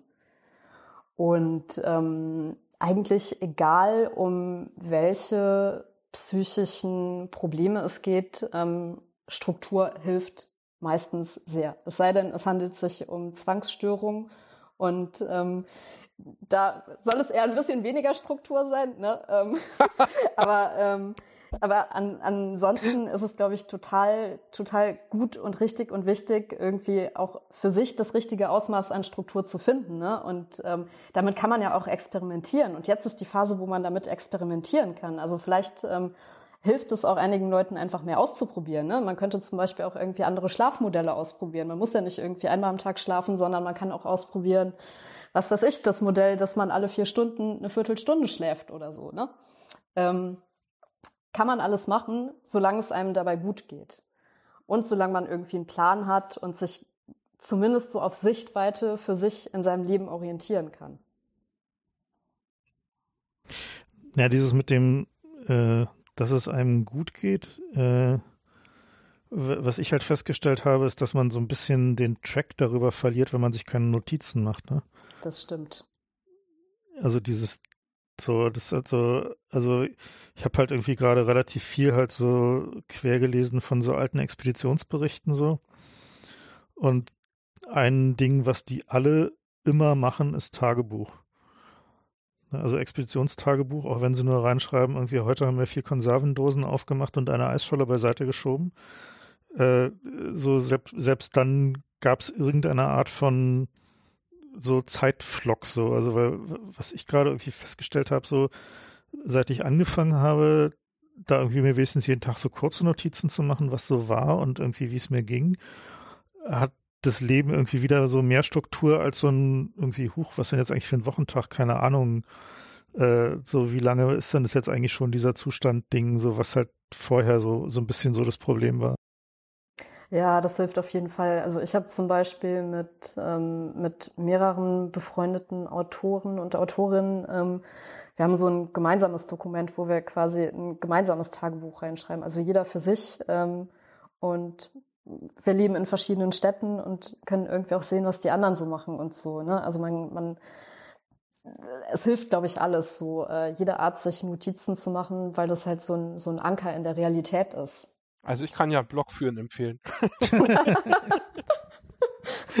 ähm, ich würde aber aus eigener äh, Beobachtung sagen, mir fällt eigentlich nie auf, äh, wenn es gerade gut geht, sondern es fällt nur auf, wenn es nicht gut geht. Also das finde ich ein bisschen schwierig, sozusagen, äh, mach Sachen nur, wenn es dir gut geht.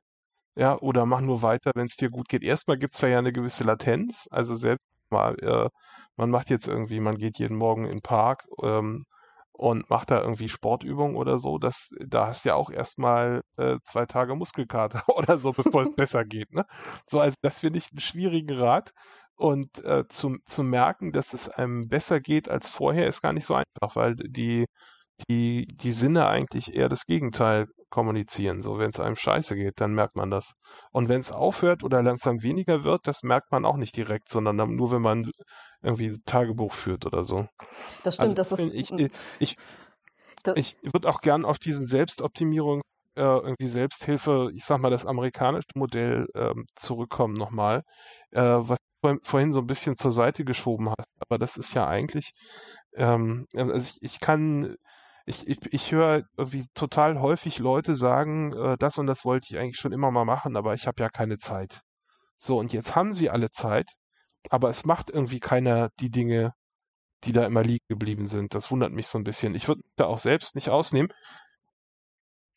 Hm, nee, das kann ich, finde ich, finde ich völlig verständlich, weil, also mir geht zum Beispiel so, dass ähm, meine Konzentrationsfähigkeit durch, äh, durch diesen Quatsch, den ganzen Quatsch da draußen und diese Unsicherheit und die, äh, also dieses permanente Gefühl von Bedrohung massiv abnimmt. Ne? Also es ist halt so, also in so richtig in den Flow zu kommen und irgendwie Sachen hintereinander weggearbeitet zu bekommen, ist signifikant schwieriger, äh, als es das vorher war. Also, also selbst jetzt unter selben Zeitgesichtspunkten. Also abgesehen davon äh, ist ja die Arbeit ist ja nicht weg so. Also die ist ja nur, findet ja nur anders statt und ich kann dem eigentlich auch nicht zustimmen, dass irgendwie so Homeoffice und Tele, äh, Telearbeit äh, weniger Arbeitszeit frisst. Im Gegenteil. Also ist bei mir eigentlich eher mehr.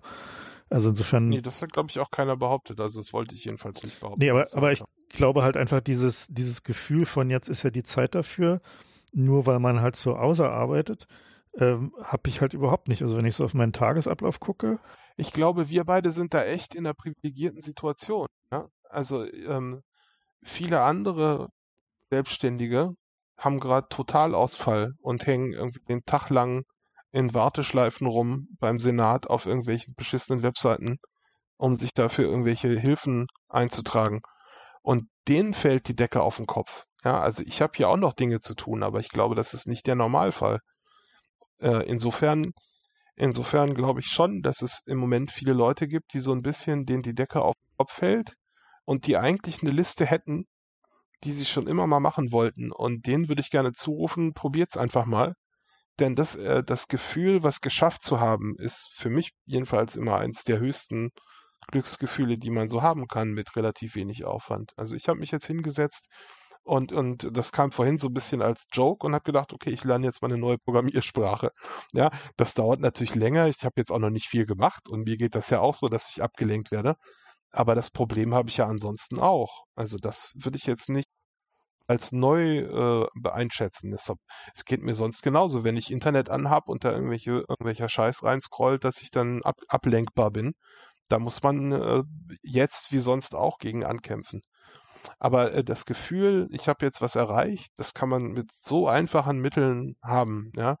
Äh, also bei uns im Moment ist es so, dass die Mülltonne unten immer voll ist, weil die Leute alle ihre Wohnungen aufräumen, als wenn es keinen Morgen gäbe. Und das kann auch helfen, ja. Also das äh, einfach das Gefühl, okay, ich habe jetzt hier mal einen Sack rausgetragen, äh, jetzt ist besser als vorher. So, das ist ein gutes Gefühl. Das kann ich echt allen nur empfehlen. Macht irgendwas, muss nicht, muss keinen Sinn haben, aber äh, das Gefühl, ich habe jetzt was erreicht, ähm, ich habe jetzt was gemacht und ich kann jetzt auf irgendwas zeigen, was besser ist als vorher, das solltet ihr anstreben. Ja, lasst euch da nicht ins Boxhorn jagen von Gefühlen, der irgendwie, äh, ihr könnt eh nichts machen oder so. Probiert es einfach aus, lest irgendwelche Bücher, guckt euch einen Stream von einer Oper an. Äh, Kunst, ja, also das ist eine der Sachen, ich bin ja kein Freund von Merkel eigentlich, aber das ist eine Sache, die ich im Moment äh, sehr positiv auch im Vergleich zur Reaktion von anderen Ländern wahrgenommen habe, dass bei uns tatsächlich angesagt wurde, äh, das Überleben der Kunst gerade in Zeiten jetzt wichtig, deswegen machen wir einen Topf auf für die Künstler. Das hat mich stolz gemacht. Ja, ich bin selten stolz auf mein Land, aber das hat mich stolz gemacht. Und das sollten wir dann auch nutzen. Ja, wenn die, die Kunst auf der Straße liegt, nutzt das. Ich glaube, dem kann man jetzt nicht mehr viel hinzufügen. Also so, das ist ja extrem, extrem gut. Also so, ich glaube, das wäre so auch mein Fazit, dass irgendwie was machen natürlich immer besser ist als nichts machen. Ne? Und ähm, ich glaube, so dieser Mangel an Selbstwirksamkeit kommt ja vor allen Dingen irgendwie, dass man das Gefühl hat, man muss selbst irgendwie an der gesellschaftlichen Situation etwas ändern und kann es im Moment irgendwie nicht. Ne? Dass natürlich jeder für sich im Privaten irgendwie Dinge lernen kann oder irgendwie coole Sachen machen kann, klar. Ähm, man kann zum Beispiel, wenn man, ähm, wenn man nichts anderes findet ähm, und sich nochmal auf eine andere Art irgendwie mit ähm, viralen Krankheiten beschäftigen möchte, kann man zum Beispiel auch Plague Inc. spielen, wo man nämlich selbst ein Virus spielt. Ähm, der, der äh, die Menschheit ausrotten möchte. Ja, ja, ja, also so, es ist Ob 2012 ist es rausgekommen, das ähm, boomt total durch Corona. Ähm, es wurde Ende Februar in China verboten. Ähm, und das ist natürlich jetzt nichts, was irgendwie wissenschaftlich super korrekt irgendwie gebaut worden ist. Allerdings ähm, ist das seit 2012 auch irgendwie mehrmals nachgebessert worden. Und ähm, es gibt zum Beispiel da so ein Impfgegner-Szenario auch drin, ähm, die sich positiv auf die Verbreitung auswirken. Ne? Also auch sowas kann natürlich sein, womit man wieder so eine so eine Agency zurückgewinnt, ähm, dass man einfach mal so im Spiel die Perspektive wechselt und sich irgendwie diese diese Mechanismen irgendwie noch mal anders anguckt. Ne? Also so, ähm, es ist auf jeden Fall in der Beliebtheit gestiegen und sehr sehr oft runtergeladen worden. Ist auch ein gutes Spiel. Also ist ein gutes Spiel und äh, das ist auch nicht unwissenschaftlich. Also die Leute haben sich zusammengesetzt mit dem Typ, der ähm, die CDC beraten hat, das ist die amerikanische Katastrophen, irgendwie Virenausbruch, äh, Bekämpfungsbehörde. Ja, das hat schon Hand und Fuß, was die da, also nicht, nicht völlig, ist immer noch ein Spiel. Aber ähm, das wäre gut gewesen, wenn die Leute das vor der Pandemie gespielt hätten, denn da der, der die Hauptlektion in dem Spiel ist nämlich, dass wenn du sagst, irgendwie mein Erreger ist sofort tödlich und hat eine kleine Inkubationszeit, dann äh, wirst du nie gewinnen, ja, weil das Virus läuft sich sofort tot. Die, die gewinnenden Viren, also das Szenario in dem Spiel ist, man muss die ganze Welt infizieren und man selbst spielt den Erreger. Ja, das heißt, das, das gewinnende, äh, im, also das tödlichste äh, Pathogen, was man bauen kann, ist eins, was äh, möglichst wenig Symptome hat. Am Anfang noch keine negativen Symptome, sondern die kommen erst später durch Mutationen rein. So, und die, die Tödlichkeitsschwelle ist gering, aber die Ansteckungsrate ist hoch. Und das ist genau die Kombination, die wir jetzt beim Coronavirus haben. Ja, so das heißt, die, äh, als ich den Coronavirus, äh, das Coronavirus gesehen habe, äh, habe ich sozusagen auf meine Erfahrung mit Plague Inc. Mhm. zurückgreifen mhm. können und wusste, okay, das ist jetzt äh, ein Problem. ja? äh, das jetzt anzufangen zu spielen, ist, glaube ich, zu spät. Aber es könnte natürlich trotzdem machen, so als Spaß am Gerät. Moment. Aber eigentlich wäre es gut gewesen, wenn die Lektion vorher angekommen wäre, finde ich. Na, es gibt ja äh, durchaus eine, äh, äh, eine Erweiterung jetzt, oder ich weiß nicht, ob die schon da ist, jedenfalls hatten sie angekündigt, äh, wo man Defense spielen kann. Ne? Also wo man sagt, okay, man probiert jetzt halt verschiedene mit äh, Methoden aus, äh, mit äh, was man irgendwie gegen, äh, gegen so Pandemien tun kann, also mit Lockdown und so weiter und so fort. Äh, ich weiß nicht, ob die schon draußen ist, müssen wir nochmal nachgucken, aber sozusagen, um, um genau dieses Agency-Ding halt irgendwie zu bekommen. Mhm. Naja, ich wäre vorsichtig damit, den Anspruch sozusagen zu befeuern, dass etwas, was ich jetzt tue, der Welt helfen muss.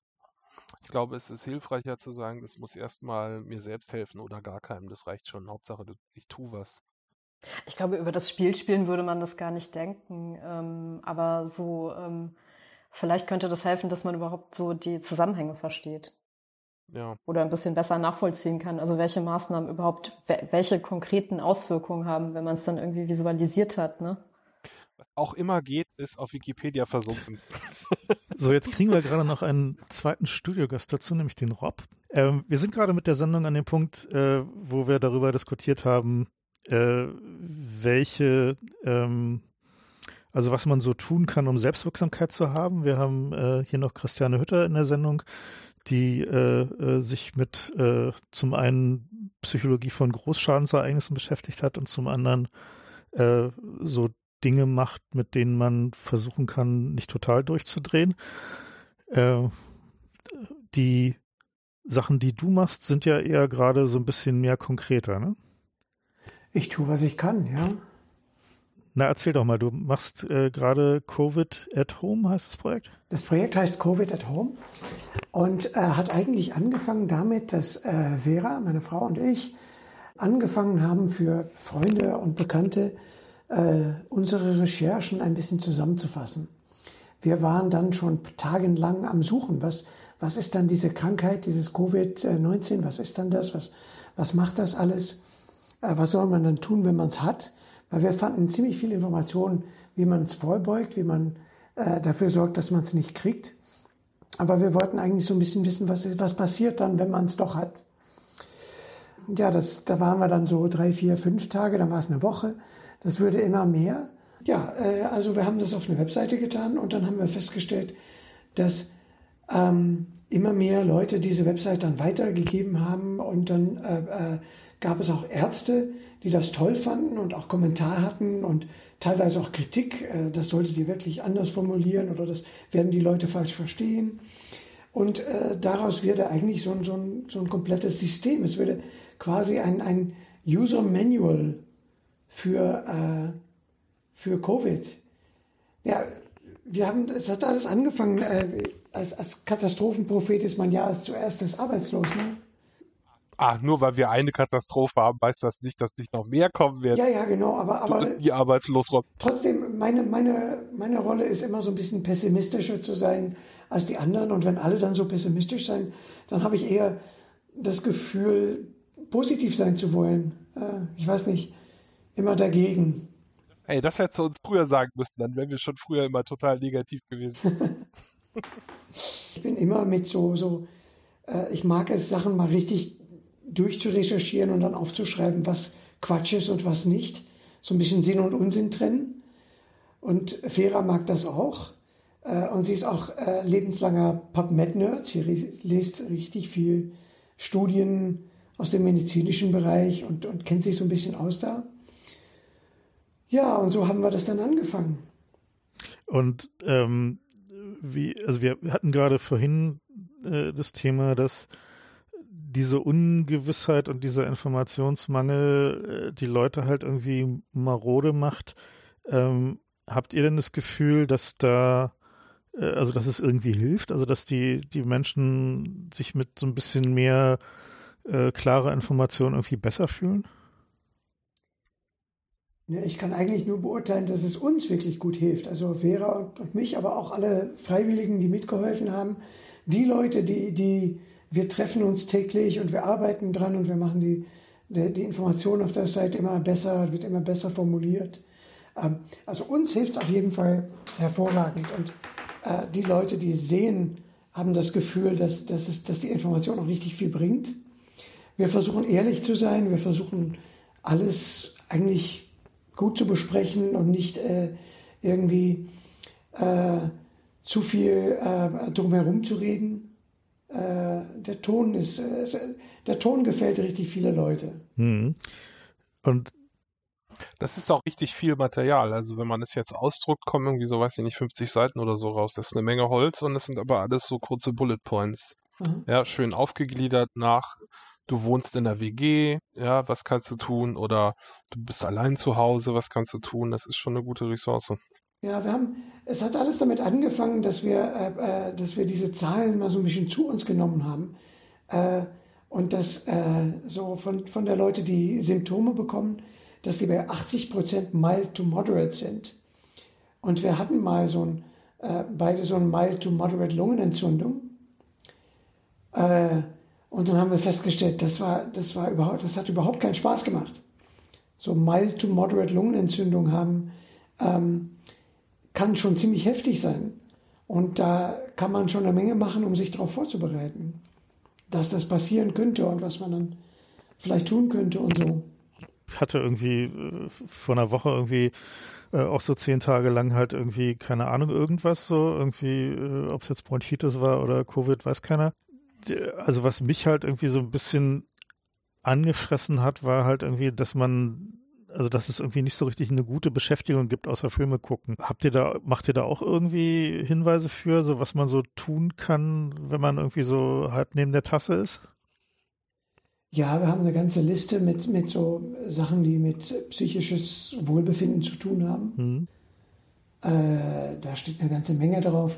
Äh, der Ursprung dieser Liste ist übrigens komisch, äh, hat angefangen mit einer Liste, die von der österreichischen Armee erstellt worden ist, von deren psychologischen Dienst. Okay.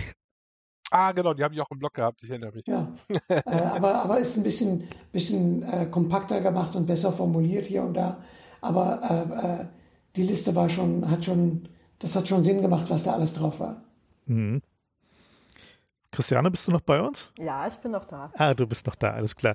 Ähm, äh, wie, wie, siehst du das so, irgendwie sich irgendwie so head-on mit dem Problem beschäftigen und mit der Krankheit und irgendwie dem, dem möglichen äh, äh Unwohlsein, was damit zusammenkommen kann? Ist das irgendwie psychologisch günstig oder sollte man es nur machen, wenn man irgendwie die, sowieso schon eher in so einem Doomsday-Mode ist und das dann eher so der das Bright Light ist?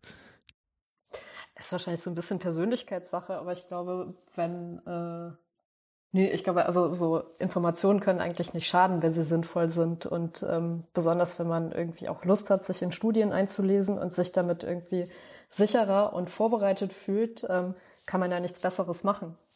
Mhm. Und dann noch die Informationen dann für andere bereitstellen, damit die dann direkt ein bisschen kondensierter lesen können, ist ja total cool. Ich würde auch gerne noch einen Kommentar äh, kurz sagen. Also es gab eine eine Wortmeldung von der Deutschen Gesellschaft für, wie war denn das? Depressionshilfe, Deutsche Depressionshilfe, so hießen die. Und die haben gesagt, äh, die Situation sei besonders schlecht, gerade für Leute, die eh mit Depressionen zu Hause rumliegen.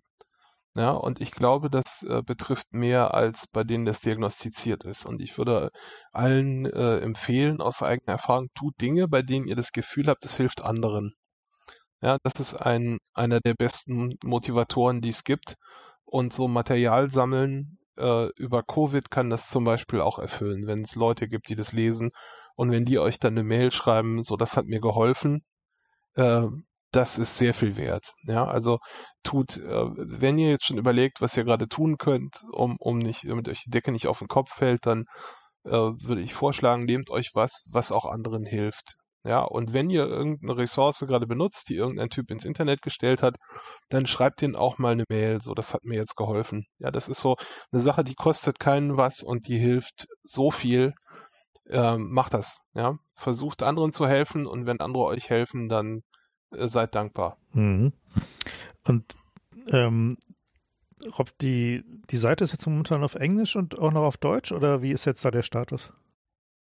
Äh, die Seite ist jetzt. Fünf Sprachen oben. Ja, die ganze. Das, nee, sechs waren eins, zwei, drei, sechs. Ja, die Seite ist in Sieben. ziemlich viele Sprachen übersetzt. Äh, Habe ich hier eine Liste? Äh, Deutsch, Spanisch, Italienisch, Holländisch, Polnisch und Rumänisch. Und Französisch ist auch noch am Arbeiten. Also eine Menge Sprachen. Okay. Äh, braucht ihr da noch Hilfe oder ist alles gut oder äh, seid ihr jetzt langsam fertig damit oder? Wir können immer Hilfe gebrauchen. Äh, äh, die Übersetzungen sind jetzt, weil wir die, der letzte Woche äh, ziemlich viel gearbeitet haben, die Übersetzungen sind jetzt drei, vier Tage ähm, ähm, in der, in der Zeit zurück. Wir arbeiten jetzt sehr kräftig daran, dass Deutsch schnell, schnell besser ist. Mhm. Aber auch die anderen Sprachen sollten in so äh, drei, vier Tage deutlich viel besser sein, als sie jetzt sind. Aber Englisch ist auf der heutige Stand. Okay, cool. Und, und du meintest Feedback so von, von den Medizinern ist äh, eher positiv? Also die freuen sich darüber, dass, ja, ja, ja, haben, dass sie weniger Leute äh, in den äh, Krankenhäusern kriegen, oder? Ja, wir hatten, wir hatten, äh, wir das sind, merkst du ja nicht. Wir sind auf Twitter erwähnt worden von einer Professorin äh, äh, Primary Care, also die Hausärzte ausbildet.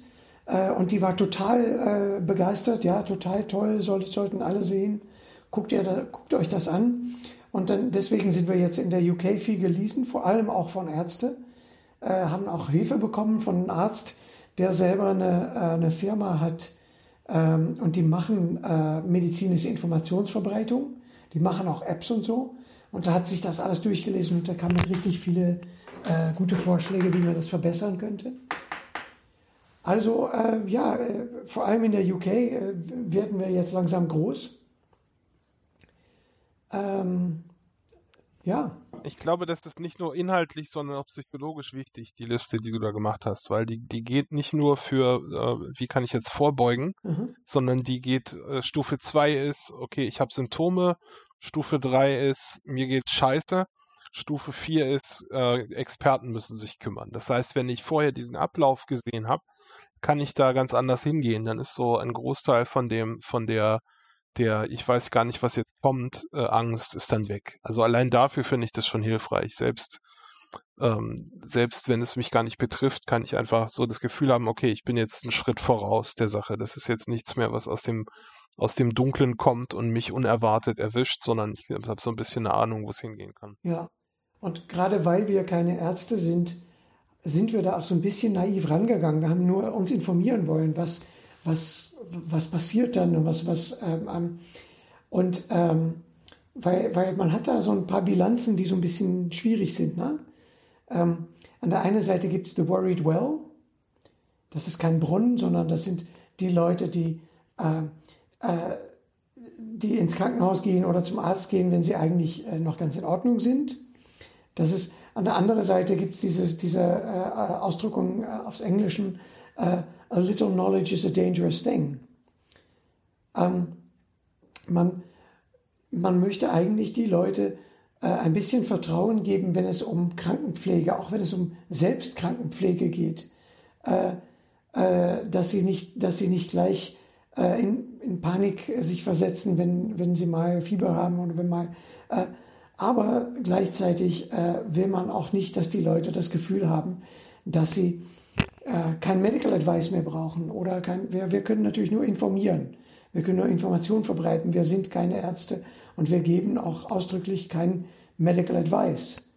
Ähm, aber ja, da, da bilanziert es. Und es gibt so noch mehr von solchen, müssen wir dann Leute, äh, man muss Sachen so erzählen, dass sie schon stimmen, aber auch nicht zu viel deprimieren, wenn es nur eine kleine Menge von Leuten betrifft, die, bei, es schlimm, bei denen es schlimmer wird. Oder, ähm, so, es gibt so viele Sachen, wo man so ein bisschen hin und her bilanziert.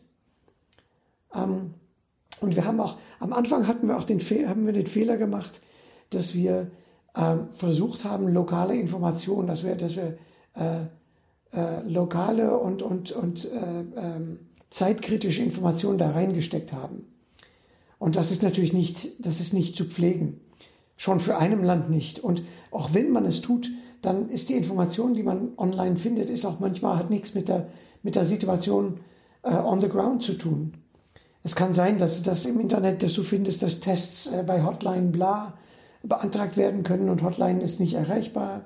Oder, also wir haben alles, was an lokal oder äh, Contemporary Information drin war, haben wir rausgestrippt und dann nur äh, weiße Textboxes reingetan mit hier brauchst du lokal äh, äh, äh, Informationen. Hier musst du dich mal informieren, wie, was jetzt Sache ist bei dir. Weil das wird sich auch im Laufe der Krise noch verändern. Ne? Es wird ähm, zum Beispiel, äh, welche Leute getestet werden oder ähm, was passiert mit Leuten, die es schon gehabt haben. Es wird dem, demnächst wird es auch äh, Antibody-Tests geben, dass wir auch so wissen, wer, äh, wer ist schon immun ist, hoffentlich. Ähm, also allerhand Sachen werden sich ändern und auch Sachen ändern sich, wo man ist und auch, äh, ja, wie die Sache da gerade ist. Und wir sagen also, das brauchst du jetzt an lokale Informationen, aber der Rest bleibt eigentlich gleich. Also wir sind eher ergänzend. Und das, ähm, ähm, seit, seit wir das machen, ähm, ja, haben wir uns besser fokussiert, ist das Seite auch deutlich besser geworden. Mhm.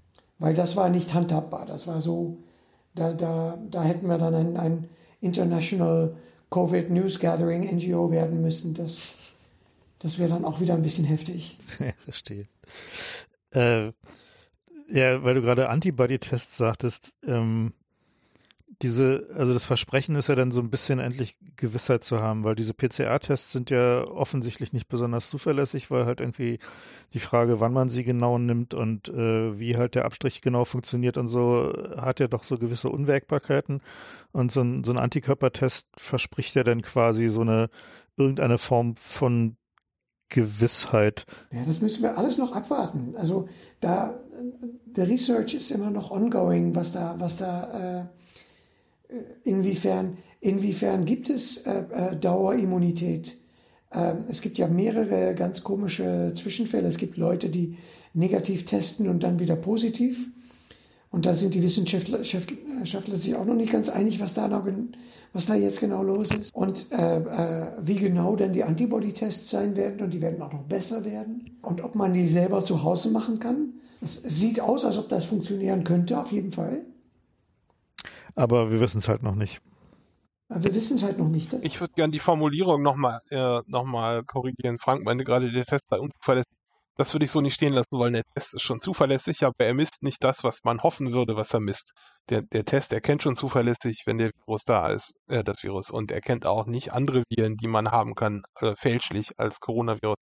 Das ist nicht die Art von, von Unzuverlässigkeit, die Frank gerade meinte. Naja, die, die, die Amerikaner hatten mal eine, eine lange Zeit un, unzuverlässige Tests. Ich glaube, die ganze erste zwei Wochen.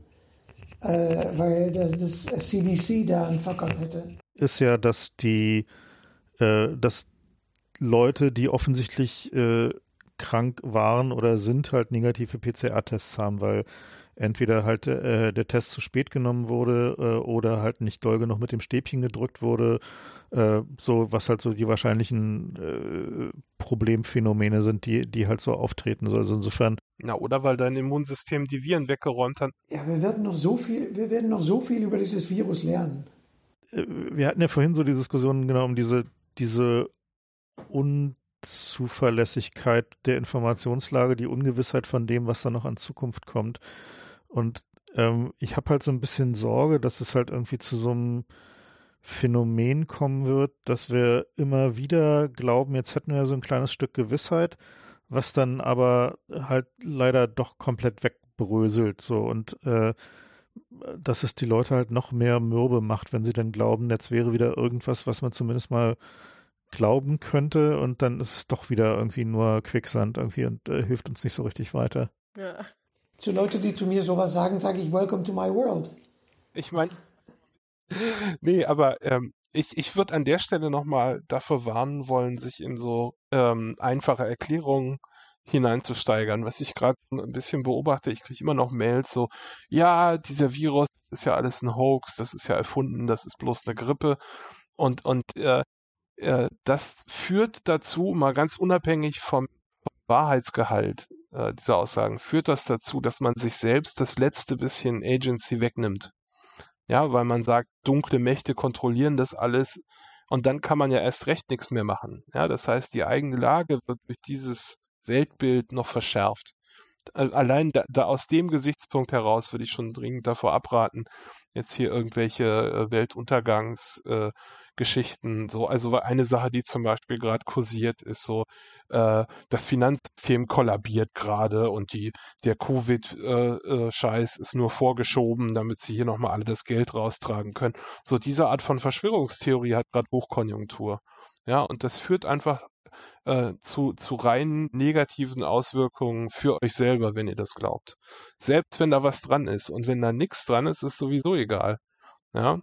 Insofern äh, versucht euch mal selbst in die Richtung zu optimieren, dass ihr so ein bisschen Hoffnung noch offen lasst. Ja. Ähm, allein aus Selbsterhaltungstrieb heraus, weil das ist, hat ja keinen hat ja keinen Wert. Selbst wenn es dunkle Mächte gibt, die uns alle platt machen wollen, dann brauchen wir auch morgen noch jemanden, der sie bekämpfen kann. Ja, also macht euch mal nicht jetzt platt. Ja, apropos Hoffnung, man könnte sogar sagen, äh, äh, es könnte gut sein, dass wir, dass Historiker in 40, 50, 60 Jahre feststellen, äh, dass es alles viel schlimmer gelaufen wäre, wenn der Menschheit nicht in 2020 von diesem Virus äh, überzeugt wurde, dass es notwendig war, alle gemeinsam äh, äh, Leben zu ändern, um Katastrophe zu vermeiden. Weil das brauchen wir gerade äh, auch für Klimawandel und, und äh, Artensterben äh, ganz dringend, ne? dass, wir, dass wir alle unser Leben dramatisch ändern, damit wir die Katastrophe vermeiden. Die Katastrophe ist nur ein bisschen langsamer, aber es ist schon was Wichtiges, was wir jetzt alles lernen. Und wir werden auch, es werden ziemlich viele unterschiedliche Policies geben, es wird sehr viele unterschiedliche lokale Outcomes geben wie das alles jetzt ausgeht. Und da werden wir unendlich viel davon lernen. Und das sind Sachen, die wir auch dringend lernen müssen. Also so könnte man sehen, vielleicht ist das genau, was wir gebraucht hatten, haben. Äh, äh stellen wir in 50 Jahre fest. Ist natürlich jetzt immer noch ein paar Jahre scheiße. Ja, das kann man noch jetzt schon, kann man auch jetzt schon feststellen. Also in China konnte man das relativ deutlich sehen. Die haben ja äh, noch die, die letzten Grippe mutierten äh, Halbangstpandemien äh, erlebt. Ja, die Vogelgrippe, die dann nicht so schlimm war äh, und die auch hier, die in, bei uns immer gern in Verschwörungstheorien genannt wird, warum diese Grippe dann auch nicht schlimm ist. Aber das haben die Chinesen live erlebt und das ist der Grund, warum die jetzt überhaupt vorbereitet genug waren, um in Wuhan Lockdown zu machen. Ja, also schon jetzt ist es so, man muss gar nicht irgendwie nebulös in die Zukunft gucken. Schon jetzt kann man sagen, äh, ab und zu mal so eine Pandemieübung äh, rettet Menschenleben in der nächsten Pandemie. Und dass die kommt, ist klar. Na gut, also äh, sozusagen zu sagen, wir, äh, es ist ja nicht alles aussichtslos und äh, möglicherweise ist das, was wir jetzt gerade brauchten als Menschheit, so ein gewisser Wachrüttler, um irgendwie äh, es mit diesem Planeten nicht komplett zu versemmeln, äh, ist natürlich irgendwie. Das ist ein super Antifragilitätstraining. Hey, wir haben endlich saubere Luft. naja, also ich, ist ja nicht wirklich Training, sondern ist ja sozusagen eher eine äh, äh, mehr so ein Brute Forcing von allen fragilen Dingen, die wir gerade so aufgebaut haben. Ne? Warte mal, einen Punkt haben wir noch. Wir, wir wollten noch darauf eingehen, so äh, Mitmachoptionen, Bastelkram, was man so. Also es gibt gerade viele Leute, die überlegen, kann man nicht mit einem 3D-Drucker helfen oder kann man nicht äh, Atemmasken selber machen. Wir haben schon Atemmasken erwähnt. Ähm, da muss man aber vorsichtig, vorsichtig sein und ich glaube, das äh, ist sinnvoll, wenn wir das hier mal ansprechen. Es gibt nämlich gerade so Abmahnanwälte, äh, Anwälte, die dann im Netz rumlaufen, äh, wenn man dann versucht, äh, seine Sachen an den Mann zu bringen, selbst wenn man die verschenkt. Und da schreibt man dann so geschützte Kategoriennamen ran, was irgendwie ein, ein oder man behauptet, es sei ein medizinisches Gerät. Ähm, da kriegt man dann ganz schnell eine Abmahnung. Ja, also nur weil ihr das gut meint und weil ihr das verschenkt, heißt das nicht, dass das harmlos ist. Da müsst ihr euch vorher gut informieren. Du hast doch dann Übersicht, Frank. Was darf man nicht sagen? Atemmaske darf man, glaube ich, nicht sagen, oder? Nee, alles, wo Schutz drin ist, darf man angeblich nicht sagen, wobei ich das bisher auch nur aus zweiter Hand gesehen und noch nicht selber verifiziert habe. Ich bin im Übrigen dafür, dass man diese Abmahnanwälte an den Pranger stellt. Das heißt also, wenn ihr solche Abmahnungen bekommt, postet bitte mit Kanzlei und Namen in den sozialen Medien äh, wir müssen da tatsächlich konstatiert gegen vorgehen, weil es ist irgendwie nicht einzusehen, dass diese Leute aus reiner Profitgier tatsächlich jetzt gerade medizinisch notwendigen Maßnahmen im Wege stehen und dem Schutz der Bevölkerung vor einer Infektionskrankheit im Wege stehen. Und ich bin da durchaus der Meinung, dass man da irgendwie äh, im Zweifel auch das Infektionsschutzgesetz irgendwie in Anschlag bringen muss, um sicherzustellen, dass diesen Leuten das Handwerk gelegt wird. Verbrannte Erde haben die schon länger verdient, wenn du mich fragst. Ja, also da, also wenn wir irgendwie im, im Rahmen von dieser äh, äh, Corona-Geschichte am Ende irgendwie dieses Abmahnanwaltsunwesen loswerden, äh, dann äh, kann man sagen, okay, dann will ich jetzt nicht sagen, hat sich es gelohnt, aber das ist zumindest ein positiver Punkt. Schon wieder was geschafft. Genau, wieder was geschafft.